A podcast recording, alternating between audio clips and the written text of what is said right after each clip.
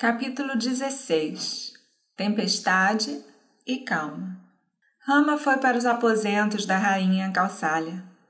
Muitos convidados estavam reunidos ali, esperando ansiosamente a coroação.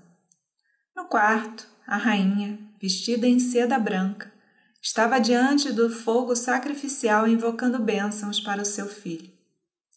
Assim que Rama entrou, ela abraçou e, acreditando que ele seria o próximo, e o Varaja indicou-lhe um assento mais elevado. Mãe, esse assento agora é muito alto para mim, disse Rama. Eu sou um eremita e devo sentar-me na grama espalhada no chão. Eu trouxe notícias que podem entristecê-la. Ouça e me dê as suas bênçãos. E ele disse a ela brevemente o que tinha acontecido. O rei deseja dar a coroa para Bharata. Sua ordem foi de que eu devo passar 14 anos na floresta de Dandaka. Eu devo partir hoje, mãe, e venho pedir as suas bênçãos antes de partir.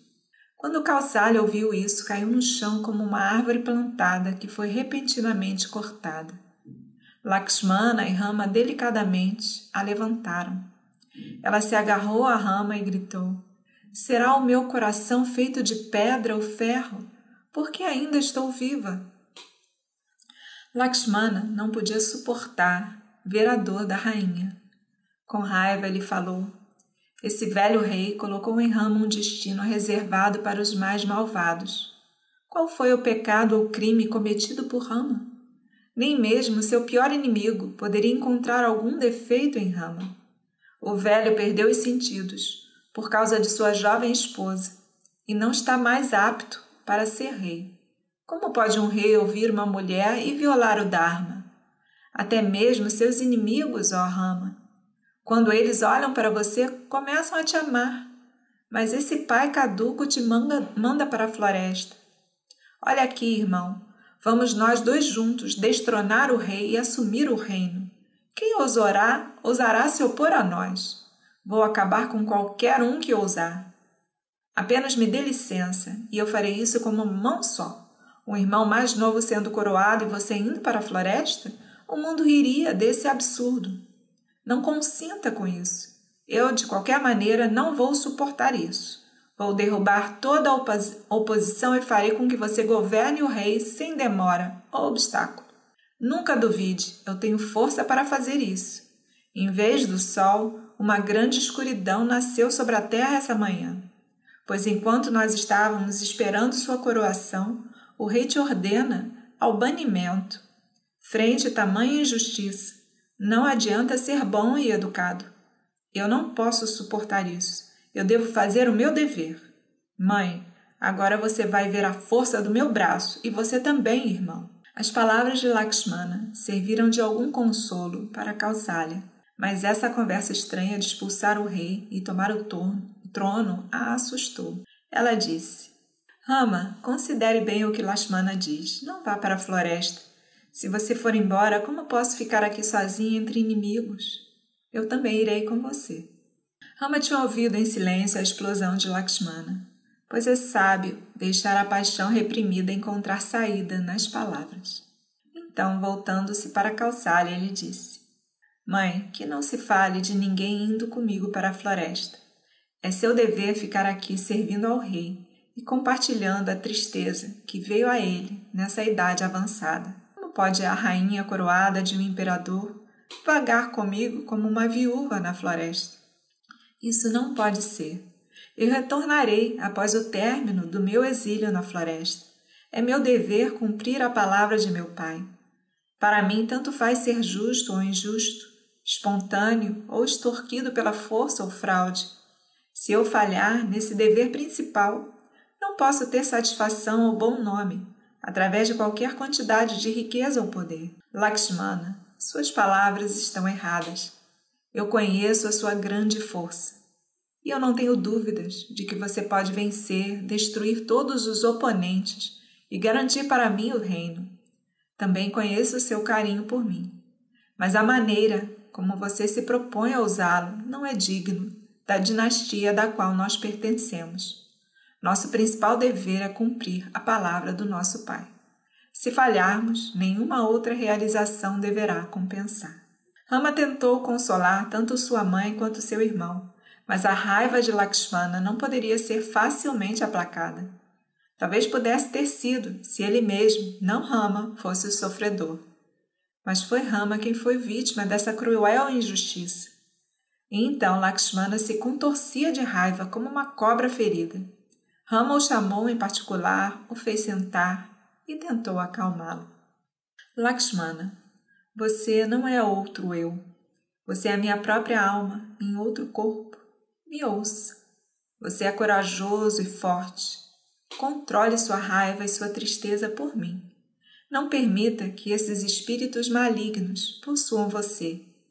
Apegando-nos ao Dharma, vamos converter a nossa atual desgraça em uma grande alegria. Vamos esquecer tudo sobre a coroação e vamos pensar dignamente, como apropriado da nossa raça. Leve em consideração a condição de nosso Pai. Nossos corações devem estar com Ele em simpatia pois ele foi atingido por uma grande tristeza. Seja qual for o motivo, ele fez uma promessa. E se ele voltar atrás com a palavra, ele estaria cometendo um pecado vergonhoso que mancharia e apagaria todas as suas grandes e gloriosas ações. Ele está com o coração partido pelo erro que sente ter feito. Mas eu não sinto nada de errado, pois um rei deve manter sua palavra e um filho deve obediência a seu pai. Você deveria mostrar que também está livre de qualquer sensação de injúria. Somente assim poderemos proporcionar alívio mental para ele. Ele nos deu a vida e nós devemos dar-lhe paz de espírito. Ele está com medo do outro mundo. Deveríamos libertá-lo desse medo. Até agora, nunca lhe demos motivo para tristeza ou insatisfação. Agora nos tornamos a causa de um grande medo em sua mente sobre o que vai acontecer com ele no outro mundo. Podemos aliviá-lo facilmente. Em vez de fazer isso, deveríamos somar aos seus problemas? Por essa razão, minha mente se afastou completamente da coroação e está focada na jornada para a floresta. Meu único desejo agora é ir para a floresta e ver Bharata coroado. Isso é o que mais me agradaria. Se eu me demorar, Kaikei ficará desconfiada. Por isso devo ir para a floresta hoje mesmo e trazer paz para sua mente. Livrando-se do medo do pecado de quebrar uma promessa e assegurado da minha aceitação voluntária e alegre de seu comando, nosso pai ficará feliz. E não devemos ficar com raiva de Kaikei. Ela não foi gentil com todos nós esses anos todos? Que ela de repente concebeu essa ideia certamente o trabalho do destino. Não devemos culpá-la por isso. Propomos uma coisa e o destino decide de outra forma. Nisso, Kaikei é apenas um instrumento passivo nas mãos do destino. Nossa pequena mãe terá que suportar o doloroso fardo da culpa do mundo, mas nosso amor por ela deve permanecer o mesmo de sempre. E se antes disso algum mal em seu pensamento, sua conduta teria mostrado isso. Então não há dúvida de que alguma força superior a fez dizer de repente e asperamente: Rama, vá para a floresta. Senão, como poderia uma mulher nobre que até agora olhou para nós como seus próprios filhos compatar-seria tão descaradamente diante do marido? Quem pode se opor ao destino? Mesmo sábios firmes desviariam-se de repentinamente de seus tapas. Como pode a pobre Caiquei resistir ao destino? Então vamos resolver com firmeza mudar sua tristeza em alegria. Isso seria uma prova da nossa nobreza e coragem, Lakshmana. Com as bênçãos da minha mãe e dos mais velhos, irei para a floresta. Traga aqui a água, a água do Ganges, para a coroação. Vou usá-la para a ablução antes de partir para a floresta. Ah, não, não, essa água é do Estado e é destinada à coroação. Como podemos nós tocá-la? Devemos ir para o sagrado Granges, nós mesmos, buscar a água para minha ablução. Irmão, não fique triste pensando em reino ou riqueza. A vida na floresta vai ser a minha maior alegria. Então Rama revelou a seu irmão seus pensamentos mais íntimos. Nessas passagens, Valmiki usa a palavra daiva. Na literatura em sânscrito, daivan significa destino. Daivan, distam, bhagyan, nyati e vidi são palavras que transmitem a ideia de algo inesperado e inexplicável. Por causa da crença em Deus como a causa primária, uma confusão natural surge entre o destino e a vontade de Deus. O que Rama disse a Lakshmana nessa ocasião não significa que ele pensou que os deuses planejaram a ação de Kaiken em benefício próprio. Rama ofereceu não mais do que o consolo normal. É obra do destino. Não se lamente, ninguém é culpado por isso.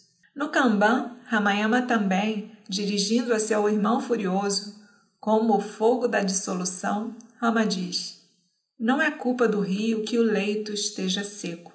Mesmo assim, minha partida não é culpa do rei, nem da rainha Kaikei e nem de seu filho. O erro é obra do destino. Por que um ficaria com raiva então? Essa explicação acalmou Lakshmana por um tempo, mas logo a sua raiva ferveu novamente. Ele disse: Muito bem, então, é obra do destino. O destino, admito, é a casa da loucura repentina de nossa madrasta. Eu não estou zangado com ela, mas nós, por conta disso, devemos ficar parados e não fazer nada? Isso é Kshatriya Dharma? Superar o mal, estabelecer justiça. Um herói não se curva diante do destino. Tendo anunciado a coração de Rama por batida de tambor para a cidade e o país, o rei traiçoeiro invoca alguma velha benção esquecida e ordena que você vá para a floresta. É viril chamar isso de destino e obedecê-lo mansamente? Somente covardes sucumbem ao destino. Heróis devem se opor e vencê-lo. Eu não sou um fraco para ceder ao destino. Você verá hoje o poder de um herói combatendo o destino. Eu devo domar o louco elefante destino e devo fazê-lo me servir. Vou banir para a floresta aqueles que conspiraram para banir você. Se você deseja visitar a floresta para dar uma variada, você pode fazer isso mais tarde. A hora certa para isso será depois de você reinar por muitos anos, e então confiar a coroa para seus filhos. Foi assim com os nossos ancestrais. Se alguém questionar o seu reinado agora, eu estou aqui pronto para aniquilar. Esses dois ombros são apenas para a beleza? Esse arco, essas flechas e essa espada pendurada na cintura são meras decorações? Ou você acha que eles são equipamento teatral apresentado para exibição? Eu aguardo as suas ordens. Me dê a ordem e teste a minha destreza. Rama suavemente abrandou a raiva de Lakshmana, que estava queimando como um incêndio. Enquanto nossos pais estiverem vivos, disse Rama, é nosso dever obedecê-los. Eu não posso sonhar em desobedecer ao meu Pai. É nosso principal dever fazer seu pedido e permitir-lhe cumprir seu juramento. Que alegria há em obter a realeza depois de insultar nossos pais e retirar Bharata, a personificação do Dharma? E ele enxugou com sua mão as lágrimas dos olhos de Lakshmana. Quando Rama fez isso, Lakshmana acalmou-se pois a mágica afetuosa da mão de Rama fazia maravilhas.